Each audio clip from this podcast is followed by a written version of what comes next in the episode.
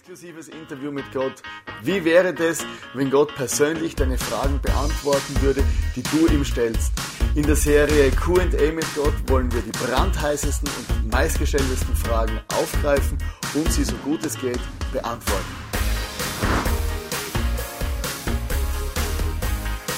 Hast du dich manchmal schon gefragt, warum das Glaubensleben nicht einfach stabil und stetig bergauf gehen kann? Warum gibt es Höhen und Tiefen in meinem Leben? Warum habe ich manchmal Zweifel? Warum denke ich manchmal, dass Gott, ob Gott mich liebt oder nicht liebt? In der heutigen Message wollen wir diesen Fragen wirklich tief auf den Grund gehen.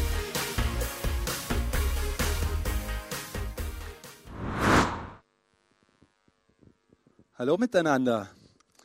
Freut mich hier zu sein. Ähm, diese Woche hat uns über die Homepage eine Frage erreicht. Komme ich in jeder Kirche in den Himmel? Vielen Dank für die Frage. Ich hoffe, dass derjenige, der sie gestellt hat, heute auch hier ist, entweder im ersten oder jetzt hier sitzt. Und ich versuche eine Antwort darauf zu geben. Ähm, komme ich in jeder Kirche in den Himmel? Interessant. Äh, in der Bibel finden wir nichts darüber, also dass die Bibel sagt, ähm, dass man, wenn man in eine Kirche geht, dass man in den Himmel kommt. Also du kannst jeden Sonntag in die Kirche gehen, egal in was für eine, in die katholische oder hier oder in eine evangelische oder was auch immer. Und das bringt dich trotzdem nicht in den Himmel, sondern die Bibel spricht eigentlich nur darüber, dass uns der Glaube an Jesus Christus in den Himmel bringt. Und Jesus selbst sagt über sich, ich bin der Weg, die Wahrheit und das Leben. Und niemand kommt zum Vater als durch mich, als nur durch mich also zum Vater und mit Vater ist einfach Gott der Vater gemeint. Und niemand kommt in den Himmel, als wie wenn man an diesen Jesus glaubt. Und ähm, ich glaube, wir müssen einfach daran glauben, was Jesus für uns getan hat. Wir müssen daran glauben, dass er am Kreuz für uns gestorben ist, für unsere Schuld, für unsere Sünden gestorben ist. Und wenn wir das annehmen können und sagen können, ja, ich möchte an dich glauben und danke, dass du das für mich gemacht hast. Ich möchte mein Leben mit dir leben, dann bringt uns das in den Himmel, der Glaube schlussendlich und nicht die Kirche und gar keine Kirche. Manche Kirchen behaupten das vielleicht, dass wenn man bei ihnen Mitglied ist, dass man in den Himmel kommt, aber die Bibel sagt das nicht und wir sagen das auch nicht.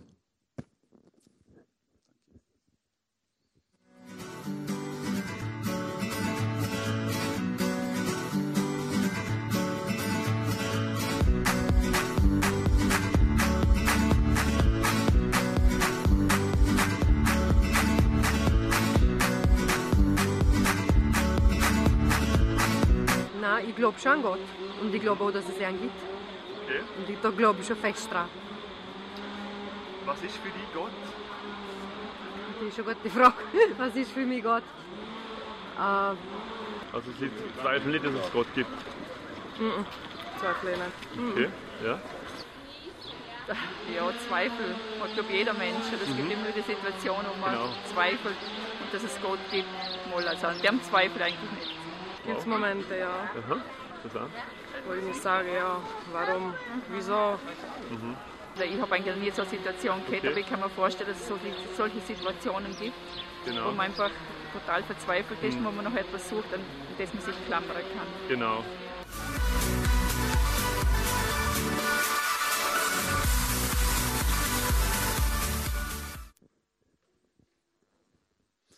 Genau wie die Ines schon angekündigt hat, heute beginnen wir mit einer ganz neuen Serie QA, Questions and Answers. Und die heutige Frage, warum hören meine Zweifel nicht auf? Also diese nervigen Zweifel, ja. Ich möchte mit einer kleinen Geschichte aus meiner Kindheit beginnen. Als ich noch sehr klein war, so drei, vier, fünf, sechs Jahre alt, da haben meine Eltern mir immer eine gute Nachtgeschichte erzählt.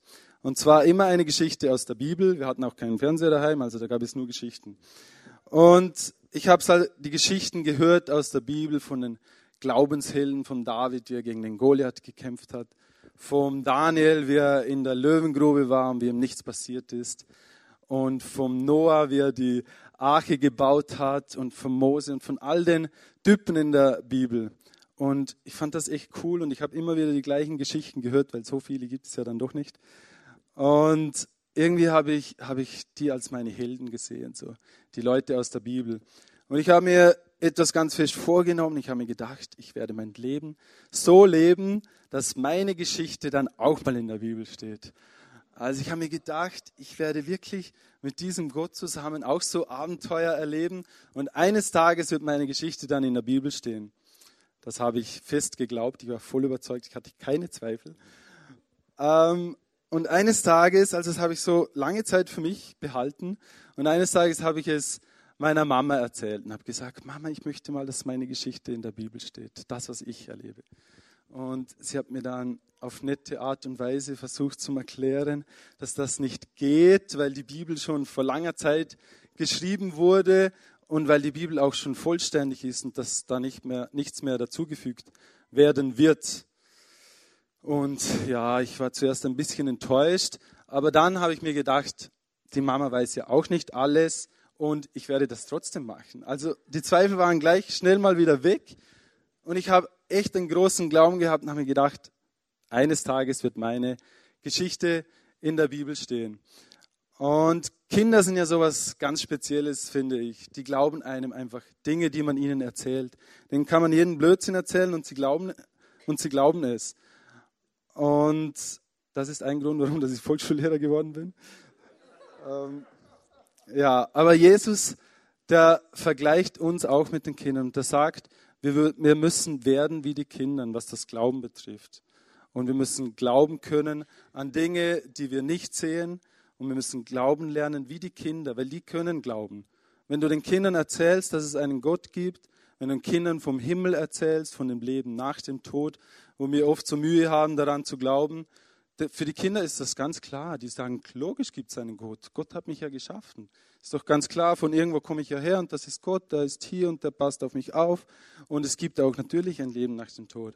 Also die Kinder haben überhaupt keine Probleme zum solche Dinge glauben, die man nicht sieht. Und deshalb sagt Jesus auch, werdet wie die Kinder und sonst werdet ihr nicht ins Himmelsreich kommen, sagt er sogar. Ziemlich krass. Ähm, wir schauen uns mal kurz die Definition von Zweifel an. Und zwar kommt das Wort aus dem germanischen Zwiefler. Das bedeutet so viel wie doppelt, gespalten, zweifach, zwiefältig. Ja, dass man das auch weiß, woher das Wort kommt, was es ursprünglich bedeutet. Und wer von uns kennt keine Zweifel? Ich glaube, sie begegnen uns ständig, täglich vielleicht. Wir stehen oft vor Entscheidungen, wo wir nicht wissen, wie wir uns entscheiden sollen. Wir haben Zweifel, was die Entscheidung betrifft. Wir stehen in Zweifeln Gott gegenüber, ob es diesen Gott überhaupt gibt. Oder Aussagen von Menschen gegenüber vielleicht. Wenn du schon öfters von jemandem angelogen wurdest, dann hast du mit der Zeit auch einfach Mühe, den Leuten alles zu glauben, was man, was man so erzählt bekommt. Oder vielleicht auch Medien gegenüber, den Nachrichten kannst du nicht alles glauben. Überall treffen wir auf Zweifel, ich glaube täglich, und es ist nichts Unbekanntes für uns. Ähm, der erste Punkt, jeder Mensch hat im Leben so Phasen, an denen er mal an Gott zweifelt. Ich glaube, jeder Mensch. Vielleicht manche nicht, aber doch sehr, sehr viele. Und einen schauen wir uns jetzt an in der Bibel. Einen Mann, von dem man es vielleicht nicht erwartet, dass er zu den Zweifeln auch gehört hat. Und zwar ist das Johannes der Täufer.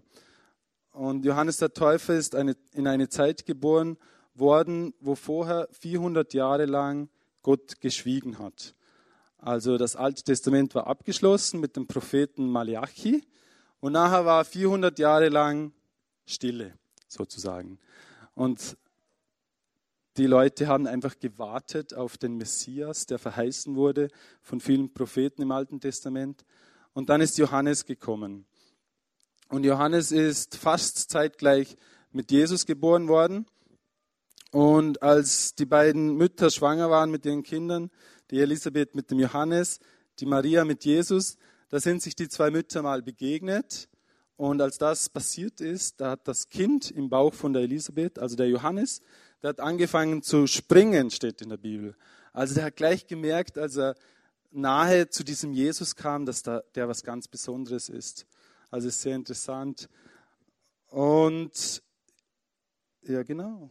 Ähm, Jesus ist dann auch mal zu Johannes gekommen. Johannes hat in der Wüste gelebt, das haben wir schon öfters gehört. Er hatte so ein bestimmtes Gewand, so ein Kamelhaargewand und hat sich von Honig und Heuschrecken ernährt irgendwo in der Wüste draußen. Und er hatte einen Dienst, und zwar hat er Leute getauft. Deshalb heißt er Johannes der Täufer. Und eines Tages ist Jesus zu ihm gekommen und wollte sich von diesem Johannes taufen lassen. Und Johannes hat, hat sich zuerst geweigert und hat Jesus sofort erkannt und hat gesagt, nein, ich kann, mich, ich kann dich nicht taufen. Wenn, dann müsstest du mich taufen. Und Jesus hat aber darauf bestanden, hat gesagt, doch, ich möchte, dass du mich taufst. Und Johannes hat gehorcht und hat Jesus getauft. Und als Jesus so aus dem Wasser rauskam, da ist der Geist Gottes auf ihn gekommen und es steht in der Bibel, er ist wie eine Taube auf ihn heruntergefahren und alle Leute haben das gesehen.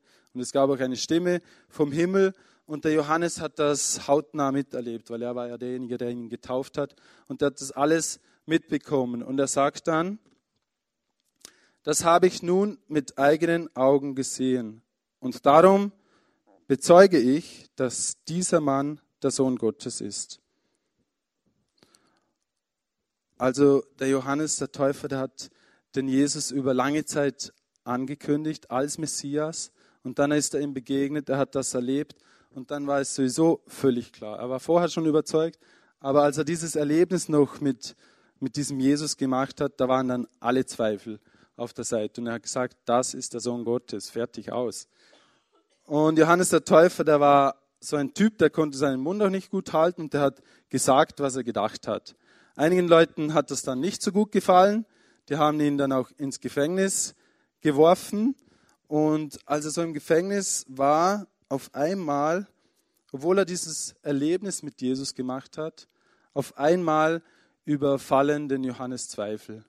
Und er lässt einen von seinen Jüngern, also er hatte auch so Jünger, so Schüler, die er unterrichtet hat auch, lässt er einen von diesen Jüngern zu sich kommen und sagt diesem Jünger, geh zu Jesus hin und frage ihn einfach, ob er derjenige ist, auf den, auf den wir alle schon warten. Bist du der, der kommen soll, oder sollen wir auf einen anderen warten? Das kann man im Lukas nachlesen. Also auf einmal haben diesen Johannes Zweifel überkommen. Auf einmal war er sich der Sache doch nicht mehr so ganz sicher. Also das finde ich sehr interessant, obwohl er diesem Jesus begegnet ist, obwohl er ihn gesehen hat, mit ihm gesprochen hat. Schon im Mutterleib ist er gehüpft, als er Jesus begegnet ist. Und auf einmal sind ihn Zweifel überkommen und war sich nicht mehr ganz sicher. Und Jesus hat dann geantwortet diesem Jünger und hat gesagt, geh zu Johannes und erzähl ihm, was du siehst. Erzähl ihm die Wunder, die du gesehen hast. Erzähl ihm, was ich, was ich tue und berichte es dem Johannes. Und das war die Antwort von Jesus. Genau. Ähm, wir kommen zu einem zweiten Mann aus der Bibel, von dem erwartet man es vielleicht eher, dass er jetzt hier erwähnt wird. Und zwar ist das der Ungläubige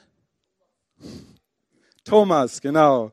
Der ungläubige Thomas. Also da wird schon mit diesem Wort ungläubig und das ist ja ganz nah mit Zweifel zusammen. Mit dem Wort wird er schon in Verbindung gebracht. Er ist bekannt geworden als ungläubige Thomas.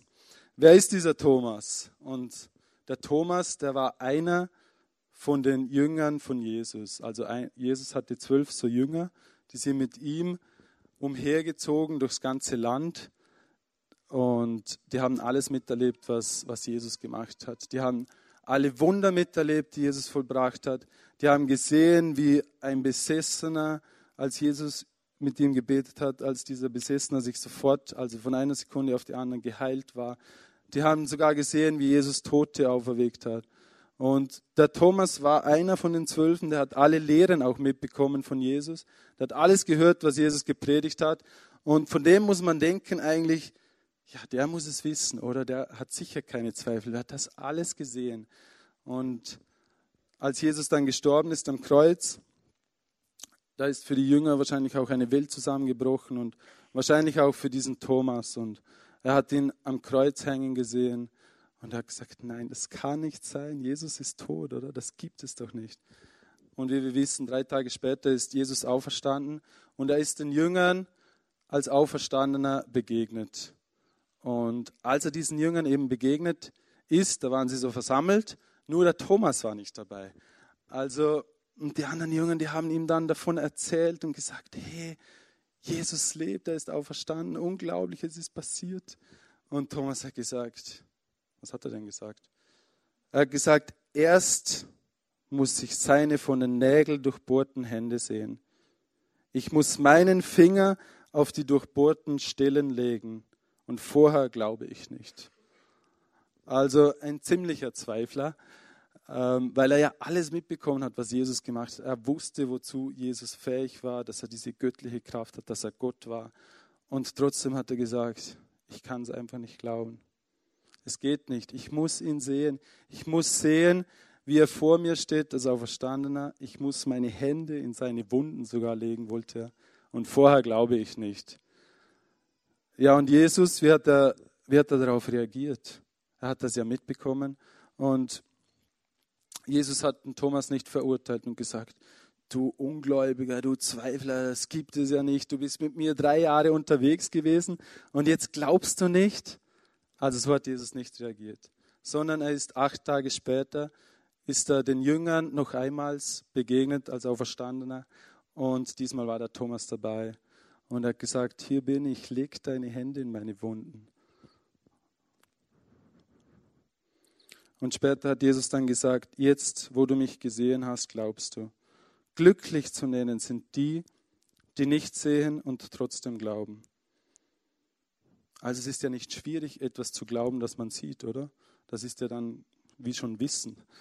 Und er hat gesagt, glücklich zu nennen sind die, die glauben, obwohl sie nicht sehen. Also wir, wir sehen ja diesen Jesus als Menschen nicht mehr. Wir sehen nicht, wie er auferstanden ist. Wir hören die Geschichte, wir lesen sie nach in der Bibel und wir wollen sie als Wahrheit einfach glauben, aber wir sehen es nicht. Und Jesus spricht so quasi über uns und sagt, glücklich zu nennen sind die, die nicht sehen und trotzdem glauben. Das finde ich sehr schön. Der zweite Punkt, warum zweifeln wir? Ja, dafür gibt es, glaube ich, viele Gründe. Und einer der Gründe ist bestimmt auch unsere Haltung und unser Charakter und vielleicht auch ein bisschen unsere Natur. Und wenn wir den ersten Menschen uns anschauen, Adam, der ist mit Jesus durch den Garten Eden spaziert, wie wir wissen, und der hat so ein Eins zu eins Verhältnis mit, mit diesem Gott gehabt, oder? Und dieser Adam, der hat trotzdem gleich schon mal Zweifel gehabt, weil Gott hat gesagt, diese Frucht hier, du darfst alles essen im Garten, nur diese eine Frucht von dem einen Baum, die isst du bitte nicht. Und der Adam, naja, die Geschichte kennen wir alle, eines Tages hat er halt die Frucht gegessen, weil er gedacht hat, ja, vielleicht ist es doch nicht so schlecht und Zweifel sind ihn überkommen. Und ich glaube, dass es ein bisschen in unserer Natur liegt, dass wir zweifeln. Als Kinder glauben wir noch alles, aber mit der Zeit beginnen wir einfach so zu zweifeln. Bestimmt auch unsere Erfahrungen spielen eine Rolle. Der zweite Grund, warum wir zweifeln können, ist ein Mangel an Beweis. Also wir haben diesen sicheren Beweis nicht, aber wir möchten ihn gern. Und wir möchten, dass, wenn wir in verschiedenen Situationen drinnen sind, dann möchten wir oft einfach von Gott so wie so eine Steinplatte, die runterfällt, wo drinnen steht, was wir tun sollen.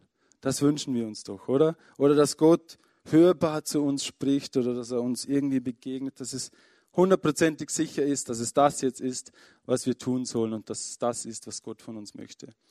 Und das ist oft nicht so der Fall. Und eines Tages kam ein junger Mann zu der Maria Theresa und hat sie gefragt, ob sie mit ihm beten kann, dass er Klarheit bekommt, wie seine Zukunft verlaufen wird.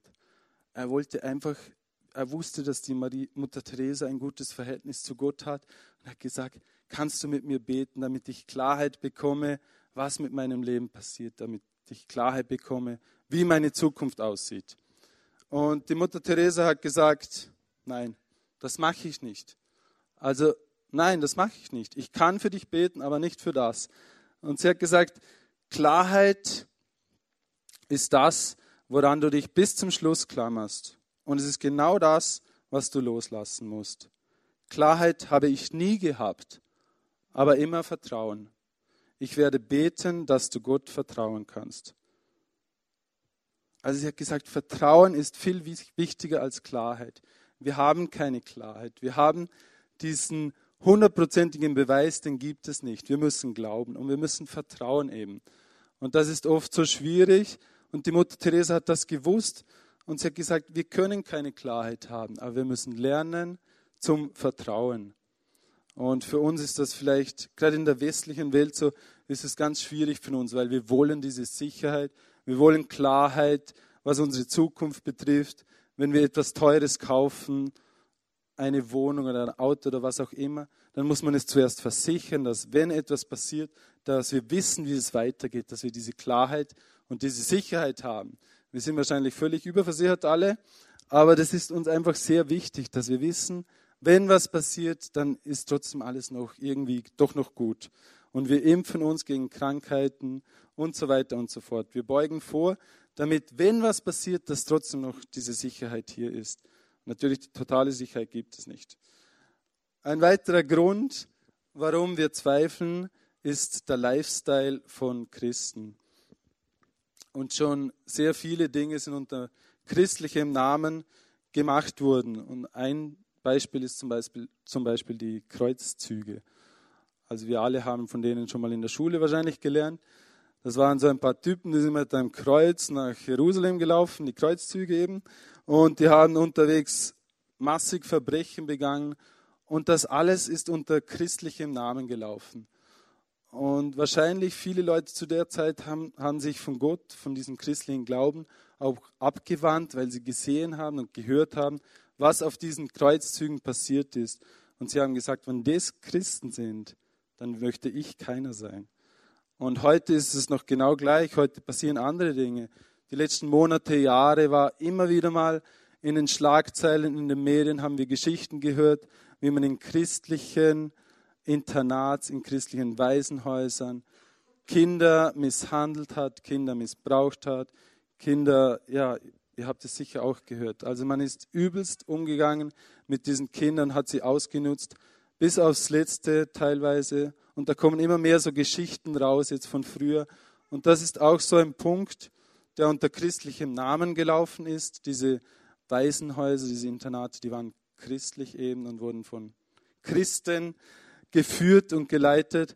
Und wenn die Leute das sehen, dann sagen sie auch, nein, ich möchte kein Christ. Wenn das Christen sind, dann möchte ich keiner sein. Also wenn wir so Leute, Menschenleben anschauen, die, Christ, die sich Christen nennen, dann können wir Zweifel bekommen. Vielleicht schaust du auch dein eigenes Leben an und du sagst, ich bin Christ und ich baue immer wieder solche Scheiße. Also ich verbrech keine Ahnung was und das kann doch irgendwie nicht sein.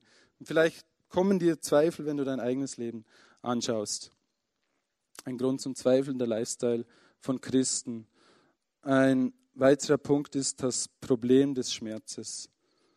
Manchmal leben wir glücklich und mit Gott zusammen und alles läuft irgendwie so rund und auf einmal trifft uns irgendein Schicksalsschlag oder eine Krankheit, kommt in unser Leben.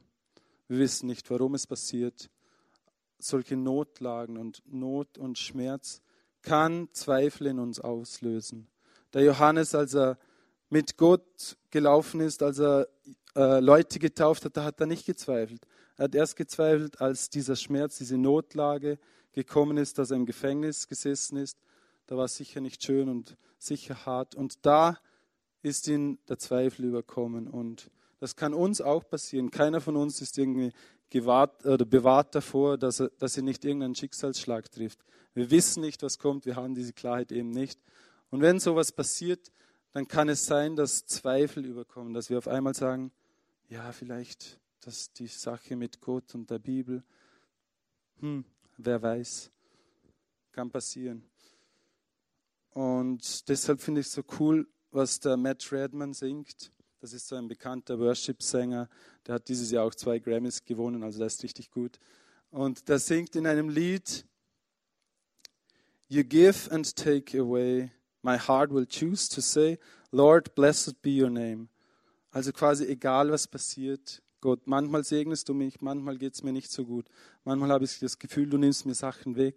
Aber egal, was passiert in meinem Leben, ich möchte mich jetzt schon entscheiden, dass ich dich trotzdem anbeten werde. Auch wenn mich Schicksalsschläge treffen, auch wenn Schmerz und Not und Krankheit und was auch immer kommen mag, ich möchte mich trotzdem entscheiden, dass ich dich trotzdem anbete, dass ich trotzdem glaube und dass ich nicht anfange zu zweifeln. zu zweifeln. Also das finde ich ein sehr cooles Lied, sehr coole Aussage. In Hebräer 11, Vers 6, da steht, ohne Glaube ist es unmöglich, Gott zu gefallen. Also wir sind, es ist uns gestattet zu zweifeln. Fast alle diese Glaubenshelden in der Bibel, die haben mal so eine Phase gehabt, wo sie gezweifelt haben an Gott. Sogar Johannes der Täufer war sich auf einmal nicht mehr sicher. Auch viele andere. Und trotzdem ist es wichtig, dass wir in diesen Zweifeln einfach den Glauben nicht verlieren, weil es steht, Glaube ist so wichtig und es ist unmöglich, Gott zu gefallen, wenn wir nicht glauben. Zweifel ohne Glaube führt zu Verzweiflung und Zweifel mit Glaube führt zu Vertrauen. Das finde ich so eine coole Aussage. Zweifel ohne Glaube führt zur Verzweiflung, also dass es irgendwann so viel wird, dass du nicht mehr aus noch einweist, du verzweifelst. Und Zweifel mit Glaube führt zu Vertrauen. Der dritte Punkt, warum ich glaube trotz Zweifel.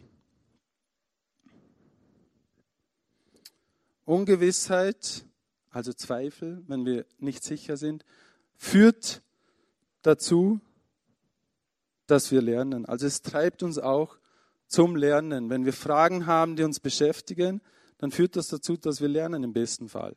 Weil wenn man zweifelt, dann versucht man, diesen Zweifeln auf den Grund zu gehen und versucht, diese Fragen, die man hat, zu beantworten. Also Zweifel sind gar nicht immer so schlecht. Ähm, der Paulus, der fordert uns sogar auf zum Zweifeln. Und Zweifel können dazu führen, dass wir die Wahrheit, dass wir die Wahrheit suchen. In 1. Thessalonicher 5, Vers 21, da sagt Paulus, das ist so ein Typ, der hat das halbe Neue Testament geschrieben, und er schreibt unter anderem, prüft alles. Und was gut ist, das nimmt an oder das behaltet. Das nimmt an, ja. Also wir sollen prüfen. Er fordert uns quasi auf, Fragen zu stellen und nicht einfach immer alles so hinzunehmen und sagen, ja, ja, das wird schon so sein.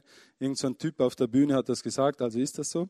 Ich weiß, dass ihr eh nicht so seid, aber Paulus sagt auch, wir sollen nicht so sein. Wir sollen prüfen und der ganzen Sache nachgehen. Und wenn wir Fragen in unseren Herzen haben, dann ist es wichtig, dass wir diesen Fragen einfach auch nachgehen und dass wir versuchen, die Wahrheit für uns selber irgendwie rauszufinden. Wir können dazu in der Bibel lesen, ihr könnt die Stellen, die wir hier erwähnen, einfach auch nachlesen und schauen, ob das überhaupt richtig ist, was alles so gelehrt wird hier im ICF. Weil wir sind alles Menschen und vielleicht es passieren uns allen Fehler und es ist gut, wenn man so Dinge nachprüft. Es ist nicht gut, wenn man nur das Schlechte dann sieht und sagt, da und da hast du einen Fehler gemacht, aber es ist immer wieder gut, wenn man selber so Dinge überprüft und Fragen stellt und und auch zweifelt, ja. Und ja, im besten Fall führen Zweifel zu Reife. Also Zweifel können wirklich auch zu Reife führen. Und der Richard Feimann, der hat ein interessantes Zitat gemacht. Wir müssen unbedingt Raum für Zweifel lassen. Sonst gibt es keinen Fortschritt, sagt er. Kein Dazulernen. Man kann nichts Neues erfinden, wenn man nicht vorher eine Frage stellt. Und um zu fragen, bedarf es des Zweifelns. Also das finde ich sehr interessant, weil die ganzen Fortschritte und Erfindungen, die sind auf Fragen aufgebaut, die sind auch auf Zweifeln aufgebaut. Und Zweifel können zu Fortschritt führen, Zweifel können dazu führen, dass wir vorwärts kommen im, im Leben, dass wir dazulernen, dass wir reifer werden. Und deshalb sind Zweifel nicht unbedingt was Schlechtes. Und auch das ICF ist eine Kirche, das immer wieder mal sich selber so ein bisschen in Frage stellt. Und das ICF zum Beispiel möchte eine Kirche sein, das am Puls, die am Puls der Zeit ist, also die sehr aktuell ist, eine Kirche sein, die junge Leute anspricht, die mit der Zeit mitgeht und nicht irgendwie hinterherhinkt, und der Leo Bieger, das ist der Leiter des ICF Zürich und einer der Hauptgründer des ICF Movements. Und der sagt, die Kirche im Jahr 2013, die muss anders ausschauen als die Kirche im Jahr 2012. Also wir entwickeln uns immer und wir müssen uns immer wieder selber hinterfragen, ob es richtig ist, was wir tun, ob es noch zeitgemäß ist und ob es noch am Puls der Zeit ist. Und durch diese Zweifel lernen wir einfach auch dazu. Und zum Schluss möchte ich einfach nur eine kleine Geschichte aus meinem eigenen Leben erzählen. Ich habe sie schon mal erwähnt, aber sie passt jetzt hier ganz gut rein. Und vor ein paar Monaten, ja doch schon ein bisschen länger, vielleicht ein Jahr, da habe ich wirklich große Zweifel gehabt an ICF, also an dieser Art Kirche zu machen. Und ich war mir nicht sicher, ist das wirklich der richtige Weg, wie man Kirche macht heute? Also es wird so viel Geld auch investiert in Dinge, die, für, die ich gedacht habe, sind vielleicht nicht so wichtig. Das war so ein Punkt, den ich einfach in Zweifel, da ich, wo ich einfach gezweifelt habe. Und ich habe diese Frage echt über lange Zeit irgendwie mit mir rumgetragen und habe mir gedacht, ist es wirklich das Richtige? Macht man so Kirche? Macht man so moderne Kirche? Und ich war lange so hin und her gerissen und so zweigespalten. Und ja, ich habe auch mit Leuten gesprochen, habe versucht, der Sache einfach auf den Grund zu gehen, habe versucht, einfach auch die Wahrheit herauszufinden. Und eines Tages, da ist mir ein Buch in die Hand gefallen, das hat mir jemand gegeben. Und dieses Buch, das hat mir so geholfen. Ich habe das gelesen und das hat genau in diesen Punkt reingesprochen, hat genau darüber berichtet, wie man heute Kirche macht, damit es Leute anlockt, damit Leute angesprochen werden, damit Leute berührt werden, damit Leute sich auch wohlfühlen und nicht irgendwie völlig in was Fremdes reinkommen. Und dieses Buch, das ist von keinem vom ICF geschrieben worden, sondern kommt aus Amerika. Aber es hat irgendwie so in mein Leben reingesprochen und ich konnte das ICF auf einmal mit ganz anderen Augen sehen. Und heute bin ich, aufgrund dieses Buches, bin ich voll überzeugt, dass es richtig ist, so wie wir Kirche machen, weil, weil wir einfach viele Leute damit erreichen, weil Junge angesprochen werden und weil, weil wir einfach am Puls der Zeit bleiben müssen. Und das war echt für mich eine große Ermutigung. Und deshalb möchte ich euch einfach auch ermutigen, dass wenn ihr Zweifel habt in eurem Leben, wenn ihr so Fragen habt in eurem Leben, dass ihr nicht einfach sagt, ja, ich weiß es halt nicht, ich, sondern dass ihr der Frage echt auch nachgeht, dass ihr mit Leuten spricht, dass ihr vielleicht in ein Buch euch sucht. Es gibt so viel gute christliche Literatur auch, und dass ihr dieser Frage echt versucht, auf den Grund zu gehen. Und wenn ihr in eine Small Group geht zum Beispiel, dann könnt ihr mal sagen, hey Leute, ich habe da eine Frage. Vielleicht lassen wir das Thema, das jemand vorbereitet hat, heute mal auf der Seite und ich, ja, die brennt einfach in meinem Herzen. Ich möchte mit euch über diese Frage stellen. Und ja, vielleicht kommt ihr auf Antworten, vielleicht kann dir jemand so ins Herz reinsprechen, dass dein Zweifel einfach auf der Seite ist. Und deshalb möchte ich dich echt ermutigen, Mach was mit deinen Zweifeln und mach etwas mit deinen Fragen, die du hast. Ganz zum Schluss möchte ich euch noch einen Vers vorlesen. Und zwar im Psalm 146, Vers 8, da steht, der Herr öffnet die Augen der Blinden und er richtet die auf, die verzweifelt sind.